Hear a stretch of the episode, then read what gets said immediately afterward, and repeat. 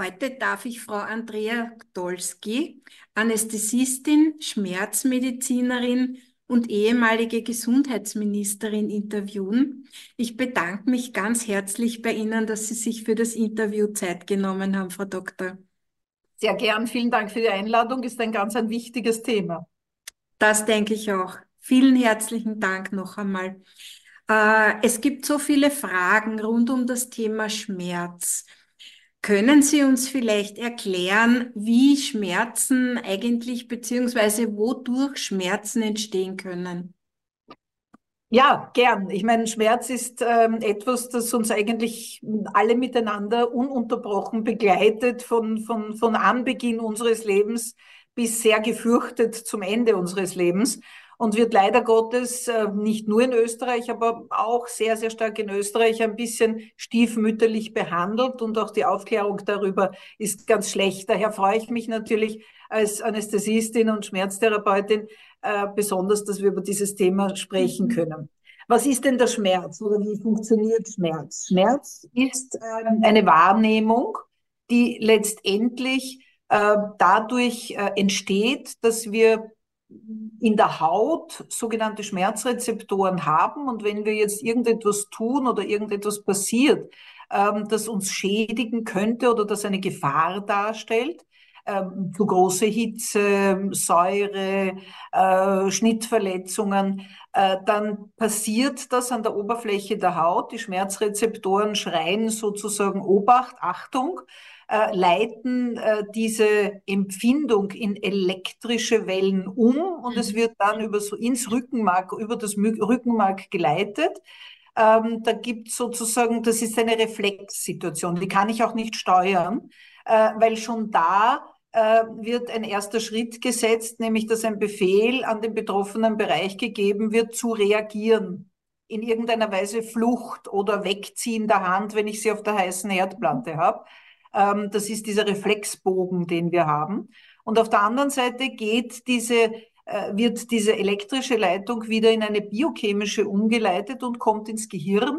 Und dort wird der Schmerz zum ersten Mal als solcher wahrgenommen. Und das ist mhm. ganz wichtig, äh, weil akuter Schmerz und der Schmerz, der plötzlich auftritt, uns immer warnt vor irgendetwas. Mhm. Entweder, wie gesagt, in diesem Reflex aus einer Gefahrenzone wegzugehen oder aber auch, dass wir organisch an irgendetwas akut erkranken. Denken Sie an die Blinddarmentzündung. Ja.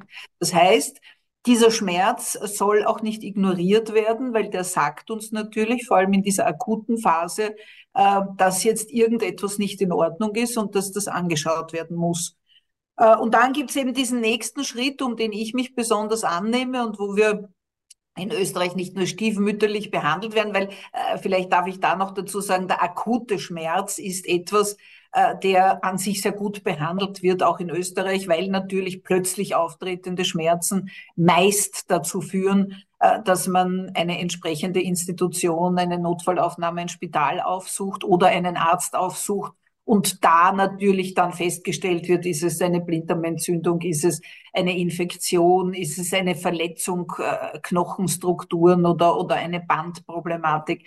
Und das wird dann auch relativ schnell, Gott sei Dank, noch in Österreich behandelt. Äh, das, was dann passiert ist, wenn äh, akuter Schmerz lange Zeit unbehandelt bleibt, ähm, wir sprechen da von drei bis sechs Monaten, mhm. Äh, dann wandelt sich das Ganze in den sogenannten chronischen Schmerz um. Mhm. Und der chronische Schmerz ist so ein bisschen ein, ein Mysterium für viele. Ähm, und dort leiden die Patientinnen und Patienten auch am meisten, weil, weil es so schlecht greifbar ist, wird es oft, leider Gottes auch von Kolleginnen und Kollegen, nicht geglaubt. Mhm. Äh, die Patientinnen werden oft als Hypochonder dargestellt, als Leute, die nicht arbeiten wollen, ähm, als äh, wehleidig, was ich als Schmerztherapeutin ja überhaupt ungern höre. Es gibt keine mhm. wehleidigen Menschen. Jeder hat eine andere Schmerzempfindungsgrenze. Wenn jemand Schmerzen hat, dann sind sie ihm zu glauben und dann hat er die auch. Faktum ist, dieser chronische Schmerz äh, entwickelt sich durch ein Schmerzgedächtnis. Das heißt, das Gehirn äh, obliegt dann sozusagen der Annahme, dass noch immer der Reiz zu diesem Schmerz da ist, auch wenn er längst nicht mehr da ist und daher auch nicht zum Beispiel durch Röntgen oder Magnetresonanzaufnahmen sichtbar ist. Daher viele Kollegen, die dann ein Bild anfertigen lassen, sich das anschauen und sagen, ja meine Güte, äh, Sie haben halt ein gewisses Alter erreicht, das sind Abnutzungserscheinungen, aber man sieht nichts, es ist alles in Ordnung. Mhm. Trotzdem haben die Klientinnen, die Patientinnen Schmerz. Und diese chronischen Schmerzen, die oft unbehandelt bleiben, in Österreich bis zu 40 Prozent unbehandelt. Äh, wir sprechen von in etwa 1,8 bis 1,9 Millionen Menschen, die unter Schmerzen leiden. Ja. Das ist übrigens auch ein volkswirtschaftlicher Faktor natürlich, weil da geht es um Krankenstände, um ja. vorzeitige Pensionierungen, äh, um Rehabilitation und vieles andere. Aber auch für die Personen selber und für ihr soziales Umfeld ist es ein Problem, weil diese Personen, die Schmerzen haben, aber nicht ernst genommen werden, sich immer mehr zurückziehen immer mehr sozial isolieren mhm. und damit letztendlich auch ihr soziales Umfeld verlieren. Wir wissen, dass dieser biopsychosoziale Ansatz ganz wesentlich ist und dass wir zum Beispiel nur gesund alt werden, wenn wir auch einen Freundeskreis haben, wenn wir Menschen um uns herum haben, wenn wir uns beteiligen an einer Sozietät. Diese chronischen Schmerzpatienten haben oft eine 10, 15 Jahre äh, Leidensphase hinter sich, wo sie bis zu 20 Ärzte aufsuchen, äh, dort eigentlich, außer dass sie immer wieder neue Medikamente bekommen und irgendwann einmal ein, ein, ein pharmazeutischer, einen pharmazeutischen Friedhof darstellen, äh, haben sie keinen Effekt. Mhm. Und das ist eben das, äh, wo ich glaube, wenn man hier verstärkt, und die österreichische Schmerzgesellschaft weist ja schon seit Jahrzehnten darauf hin, Professor Kress, einer der Doyens, Mhm. Äh, der Schmerztherapie hat aus der Klinik heraus, aus der Universitätsklinik in Wien immer wieder darauf hingewiesen, ähm, dass hier viele Fehler gemacht werden im Umgang mit Schmerzpatientinnen und Patienten und dass das letztendlich nicht nur eine persönliche Tragödie, eine soziale Tragödie, aber auch eine volkswirtschaftliche Tragödie ist. Daher vielleicht jetzt ganz kurz umrissen, man müsste jetzt natürlich ja. noch zu jedem Thema einiges dazu sagen. Mhm. Aber ich habe versucht, es unseren Hörerinnen und Hörern auch einfach ziemlich einfach zu gestalten. Mhm. Und äh, die Quintessenz äh, dieser ersten Frage soll sozusagen sein, dieser Schmerz ist A, ernst zu nehmen, wenn er akut ist, B, noch mehr ernst zu nehmen, wenn er chronisch ist. Ja. Und äh, bitte, bitte sich nicht abwimmeln lassen und halt versuchen, wirklich über die österreichische Schmerzgesellschaft oder über qualifizierte Schmerzzentren Hilfe zu suchen, weil alle Schmerztherapeuten, die das auch als solches gelernt haben, glauben ihnen ihren Schmerz. Das ist gut. Eine sehr, sehr wichtige Aussage. Vielen Dank. Sie haben das wunderschön erklärt. Äh, jetzt, ich habe eine kleine Zwischenfrage. Sie haben gesagt, der Schmerz entsteht auf der Haut. Äh, wie ist das zum Beispiel beim Knochen? Entsteht das da auch auf der Knochenhaut, der Schmerz? Natürlich. Mhm. Wir haben in allen Organen und in allen Körperstrukturen, Sehnen, Bänder, Muskel, äh, Knochen, äh, haben wir eben Schmerzrezeptoren. Mhm. Und diese Schmerzrezeptoren, man darf sich das ja auch nicht so vorstellen, dass sie direkt oben auf der Haut sind, sondern die Haut, wie wir wissen, hat verschiedene Schichten. Die Damen wissen das, äh, weil alle unsere teuren Kosmetiker eben nicht viel tiefer eindringen als in die zweite Schicht, auch wenn sie noch so teuer sind, auch wenn uns die, die Kosmetikindustrie mehr verspricht. Am Ende des Tages landet alles in den oberen Schichten. Ähm, aber in den, ähm, da gibt es eben verschiedene Schichten und in diesen unterschiedlichen Schichten befinden sich, das Haut ist ja eine der größten Organe, die wir besitzen, ja äh, befinden sich eben verschiedene Strukturen. Und diese befinden sich natürlich auch, diese Schmerzrezeptoren befinden sich auch zum Beispiel ähm, an den Knorpel oder an den Gelenksbereichen. Das ist zum mhm. Beispiel einer der Gründe. Ähm, in einer älter werdenden Gesellschaft äh, kennen viele von uns das und auch ich. Ich meine, ich werde heuer 62 und äh, ich bin zwar relativ fit und, und versuche auch viel für meine Fitness zu tun, aber ich merke halt auch schon, dass gewisse Abnützungserscheinungen in den Gelenken stattfinden, vor allem wenn man nicht immer so ganz mhm. leichtgewichtig war. und trotzdem versucht hat, viel Bewegung zu machen, äh, dann äh, wird die Gelenksfläche einfach ein bisschen belastet und äh, der Knorpel wird dünner und mhm. dadurch reibt dann Beinhaut an Beinhaut, wenn der Knorpel womöglich ganz weg ist und das macht Beschwerden. Mhm. Weil dort sind dann genau diese, diese, diese Schmerzrezeptoren und das ist auch deswegen so wichtig, dass man darauf hört, äh, weil natürlich dieses Reiben nicht gut ist, wenn man sich vorstellen kann. Sie mhm. brauchen sich nur hernehmen, äh, ein, ein, Glas und einen Teller und sie reiben die ganze Zeit da drauf. Irgendwann wird es entweder springen oder es kommt dort ein Sprung oder es wird abgerieben.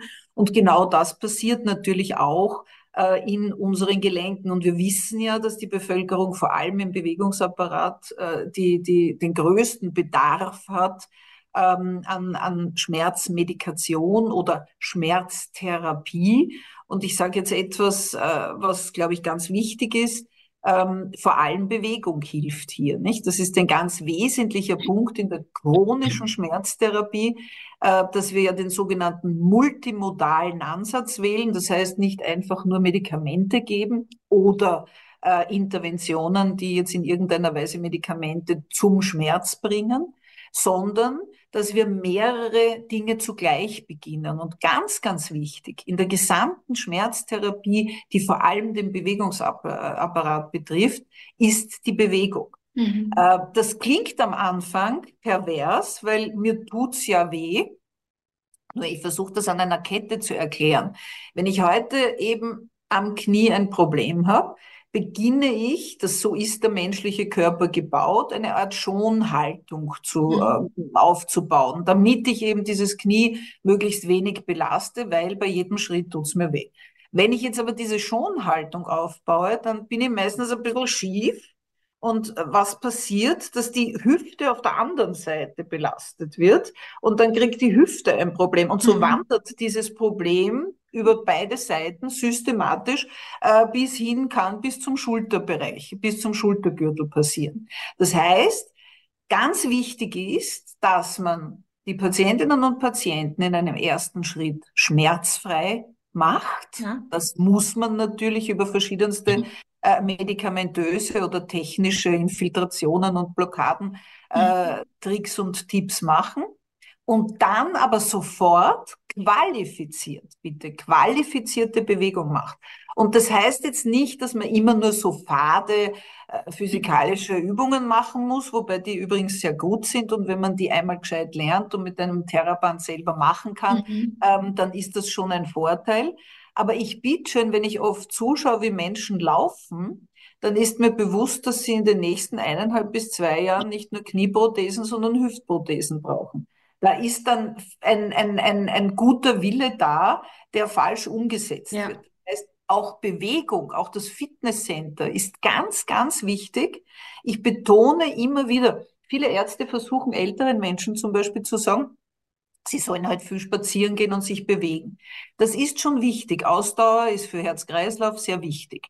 Aber für die Osteoporose oder gegen die Osteoporose mhm. und für die ganze Gelenksbeweglichkeit ist Krafttraining wichtig. Mhm. Gerade beim älteren Menschen wissen wir aus allen wissenschaftlichen Arbeiten, dass Krafttraining wichtig ist. Und jetzt kommt's. Aber nicht einfach in ein Fitnesscenter gehen, wo man sich einmal zwei Übungen anschaut äh, und dann unter Umständen mit Gewichten falsche Bewegungen macht und viel mehr schaden kann, als man nutzt.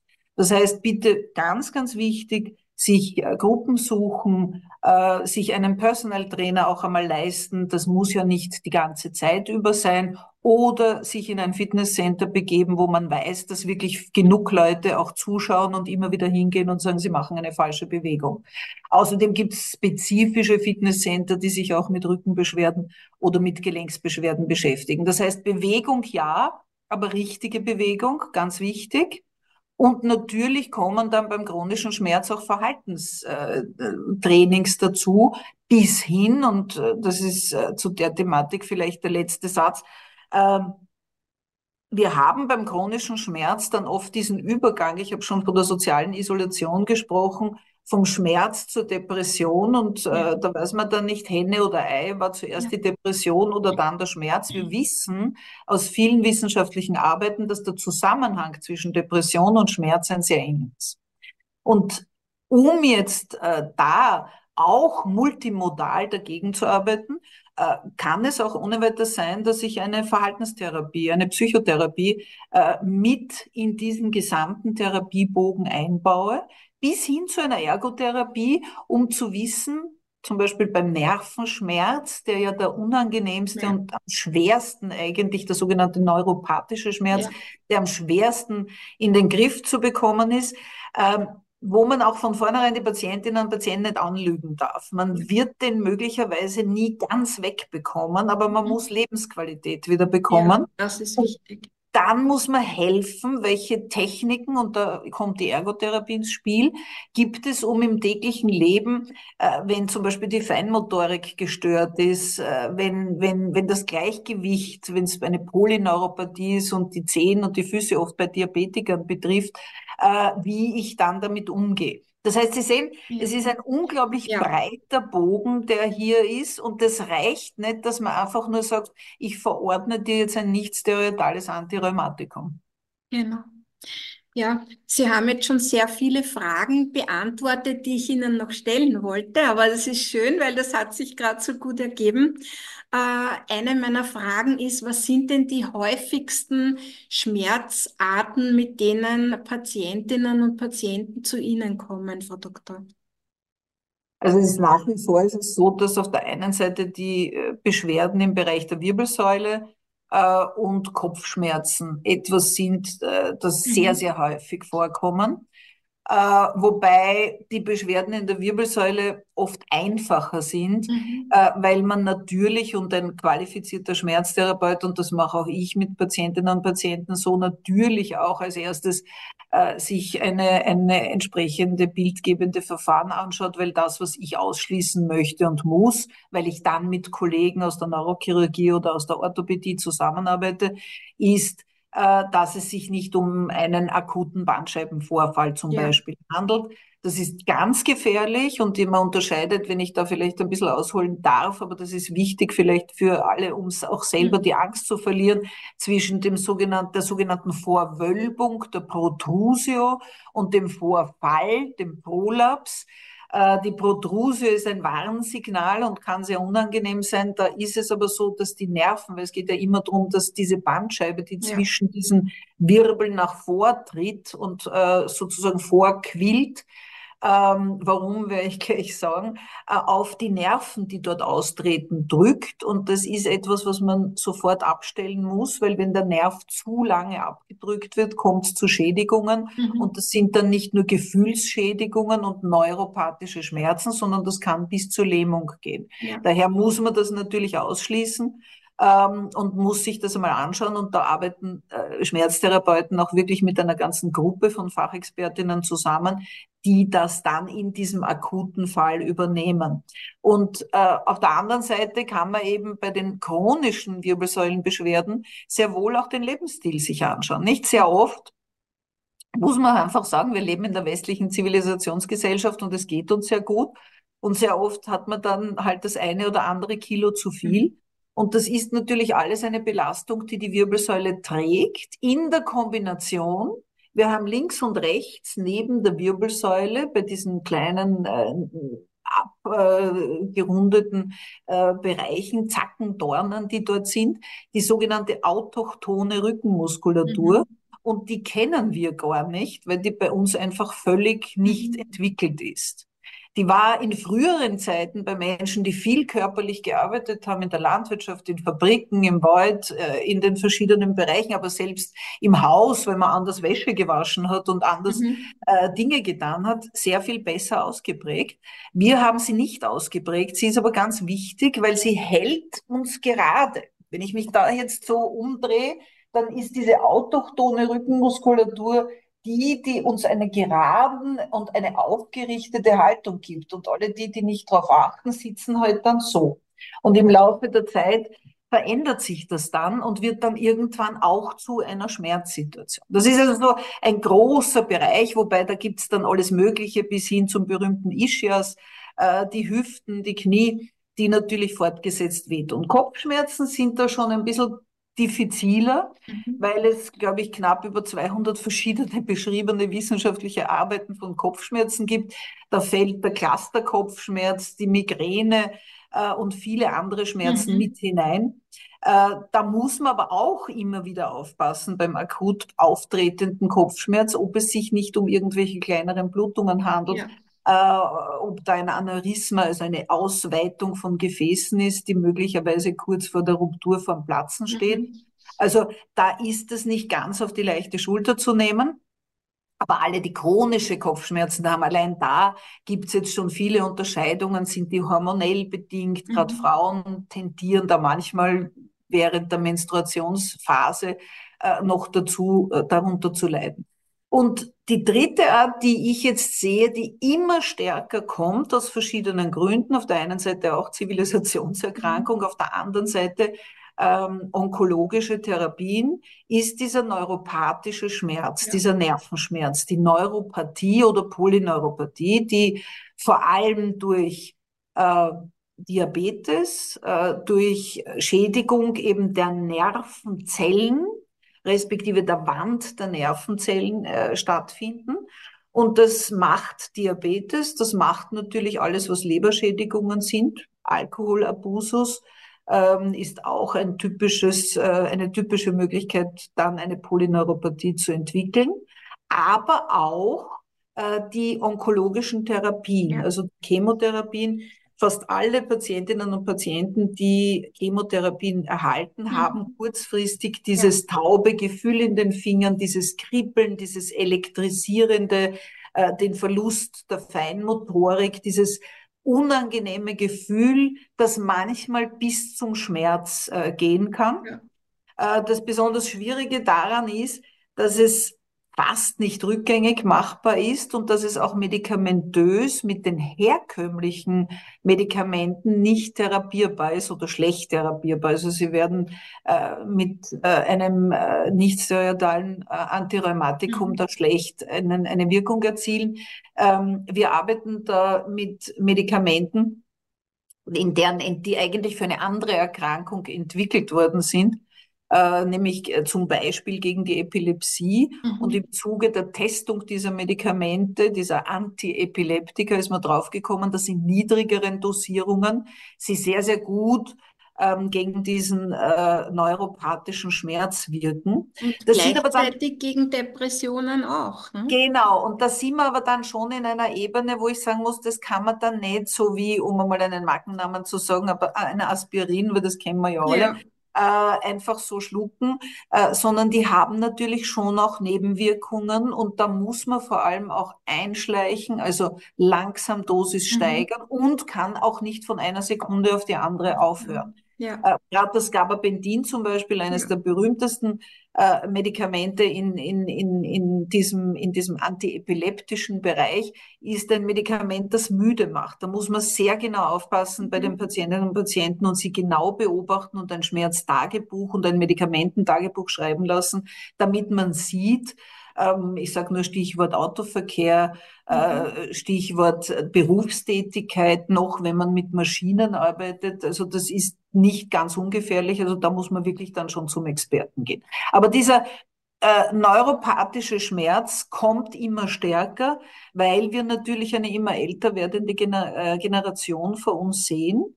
Äh, das ist auf der einen Seite erfreulich, aber gerade in Österreich unerfreulich, weil diese älter werdende Generation leider Gottes sehr viele Jahre krank ist. Mhm. Wir werden im europäischen Vergleich am ältesten lustigerweise mit derzeit, glaube ich, 87,6 Jahren. Aber wir sind an Nummer, an vorletzter Stelle bei den sogenannten Quality Adjusted Life Years, also wie, wie gesund werde ich alt oder wie qualitätsmäßig werde ich alt und haben oft bis zu 15 Jahren Krankheit, bevor das Leben zu Ende ist. Und das ist natürlich etwas, was 15 verlorene Jahre sind. Und da hilft neben vielen anderen Dingen, da ist der Lebensstil natürlich ein ganz wichtiger Faktor, Bewegung, Ernährung, ähm, schädigende Noxen so gut es geht ja. auszuschalten. Äh, da sind wir, glaube ich, auch gar nicht auf einem schlechten Weg. Mhm. Wenn ich mir überlege, 2007, als ich noch Gesundheitsministerin wurde, haben 60 Prozent der Österreicher geraucht und auch in meinem Freundeskreis waren von zehn Leuten acht, die geraucht haben. Inzwischen hat da schon viel eingesetzt durch viele Mechanismen und Maßnahmen. Wir liegen, glaube ich, nur mehr bei 37 Prozent und in meinem Freundeskreis raucht eigentlich kaum mehr jemand. Und äh, wenn es dann noch einen oder zwei gibt, dann schleichen sie sich verschämt auf den Balkon äh, oder auf die Terrasse, was ich äh, jetzt im Prinzip gar nicht schlecht finde. Man muss nicht immer Druck aussetzen, sondern es gibt auch so einen sozialen Druck der natürlich da hilft. Aber das ist nur ein Beispiel. Mhm. Ähm, ich glaube nach wie vor, ich bin ein großer Fan von Bewegung in jedem Alter äh, qualifiziert und da kann man auch bei gerade ähm, bei der Neuropathie einiges tun, weil das Gehen zum Beispiel am Anfang ein bisschen so schwierig ist, aber alle Patientinnen berichten, je länger sie gehen, umso besser wird es. Mhm. Das Lehrzentrum in Österreich, Bad Birawat, die sich ganz gezielt mit neuropathischem Schmerz auseinandersetzen. Und ähm, mit denen habe ich immer wieder auch Kontakt. Und äh, die machen ganz, ganz viel in dieser Bewegungsschiene mhm. mit den Patientinnen und Patienten. Also Gelenke, mhm. vor allem Wirbelsäule, Kopfschmerzen und immer stärker der neuropathische, neuropathische Schmerz. Schmerz. Das ist was, was auf uns zukommt. Frau Dr. Dolski, vielen herzlichen Dank. Sie haben uns einen ganz tollen Überblick gegeben. Ich glaube, wir werden müssen weitere Interviews mit Ihnen machen zu den einzelnen Themen. Ich glaube, zum Thema Schmerz gibt es noch so viel zu sagen. Äh, gibt es irgendetwas, das Ihnen persönlich am Herzen liegt, das Sie den Zuhörern und Zuhörerinnen gerne mitgeben möchten? Ja, es gibt zwei Dinge, die mir ganz wichtig sind. Das eine ist, ähm, das beginnt in der Kindererziehung und da geht es oft auch um diese Gender-Situation zwischen Burschen und Mädchen. Ähm, die Aussage, ein Indianer kennt kein Schmerz, ist ein Blödsinn, wenn ich das in einem mhm. Interview so ganz klar sagen darf. Ähm, die Aussage, ein Bub weint nicht, äh, ist ein Blödsinn. Ähm, Männer müssen Schmerzen aushalten, Frauen nicht, ist ein Blödsinn. Es zeigt sich gerade in der Gendermedizin, dass oft Frauen sogar viel mehr aushalten noch oder viel länger etwas nicht realisieren. Mhm. Äh, aber auch um das geht's nicht, sondern es ist ganz, ganz wichtig zu wissen, jeder Mensch, und deswegen ist es so wahnsinnig schwer, Schmerzen in irgendwelche ähm, fixen Measurements, also in irgendwelche Messungen hineinzugeben. Wir messen den Schmerz zwar in Dol, aber der ist eigentlich von Mensch zu Mensch unterschiedlich. Es hat, äh, wenn ich das noch kurz sagen darf, eine ganz lustige Versuchseinheit gegeben, wo man versucht hat, diese Dol einmal festzulegen und man hat mit einer ähm, hoch aufgeklärten Probandengruppe anhand einer, einer, einer Platte, einer elektrisch sich erhitzenden Platte, äh, gebeten, den, die Hand auf die Platte zu legen und aber vorher natürlich entsprechend aufgeklärt, bitte, es geht hier nicht um Mutbeweis und um Verbrennungen an der Handfläche, sondern sobald das Gefühl unangenehm wird, Halt zu schreien und die Hand wegzugeben. Und man ist draufgekommen, dass die Menschen völlig unterschied, zu einem völlig unterschiedlichen Zeitpunkt diese Hand wegziehen. Das heißt, das Empfinden von Schmerz ist völlig unterschiedlich und es gibt niemanden, der wehleidig ist, sondern es tut weh. Mhm. Und da meine Bitte an alle, wenn Sie Schmerzen haben, dann bitte diese auch ernst nehmen. Ein nicht ernst genommener akuter Schmerz kann unter Umständen, ja, lebensgefährlich werden, wenn es organisch irgendwelche Probleme gibt oder kann sich chronifizieren dann wird er für die nächsten Jahre ein Begleiter bleiben und das wird dann sehr, sehr viel schwieriger, dieses Schmerzgedächtnis zu löschen. Und daher glaube ich ganz wichtig, den Schmerz ernst nehmen, dieses Nein, nimm keine Tabletten. Äh, da geht es nicht um die Frage, eine Tablette, eine Tablettenabhängigkeit zu entwickeln, sondern wenn man Schmerzen hat, das adäquate Medikament, aber auch in der richtigen Dosierung. Mhm. Diese halbherzigen Dosierungen von einer halben Tablette dort und einer halben Tablette da bringen gar nichts. Ja. Also gescheit therapieren. Wir haben in Österreich auch noch ein bisschen das Problem mit den Morphinen, die wir sehr ungern verwenden, weil wir glauben, dass alle süchtig werden. Wir wissen inzwischen aus vielen Literaturstellen, dass Menschen, die wirkliche Schmerzen haben, diese Suchtentwicklung nicht haben und auch nicht süchtig werden. Und äh, daher, glaube ich, ist es ganz wichtig, erkennen, annehmen, jeder kann Schmerzen mhm. haben.